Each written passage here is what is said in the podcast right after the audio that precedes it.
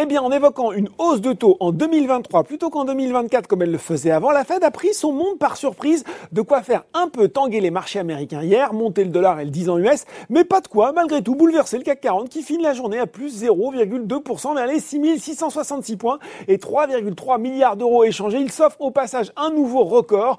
Aux États-Unis, eh bien, c'est contrasté avec le Dow Jones qui poursuit euh, sa baisse, quatrième séance de repli à moins 0,6% à 17h45 vers les 33 823 points, alors que, eh bien, de son côté, le Nasdaq repart de l'avant, plus 1% vers les 14 186 points.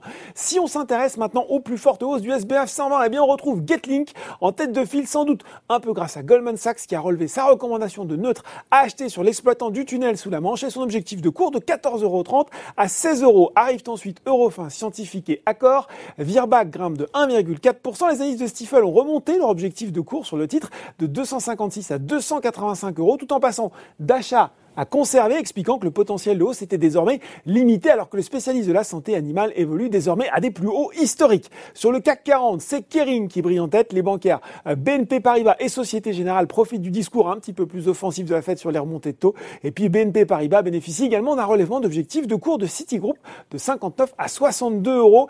À noter enfin sur le SRD la belle progression de 14,5% de Metabolic Explorer alors que le groupe a commencé la vente des premiers lots de PDO produits sur le site industriel de Moselle. Côté baisse, cette fois-ci, c'est une séance difficile pour Valourec et Technip FMC. Euh, des cycliques comme Imeris et Eramet sont également à la peine, tandis que McPhee Energy reste sous pression après les perspectives décevantes annoncées hier. Et puis, sur le CAC 40, nouvelle séance en marche arrière pour Alstom, sans doute un peu de la faute de Bank of America Global Research, qui a repris le suivi de la valeur avec une recommandation à sous-performance. Voilà, c'est tout pour ce soir. Maintenant, n'oubliez pas tout le reste de l'actu éco et finance est sur Boursorama.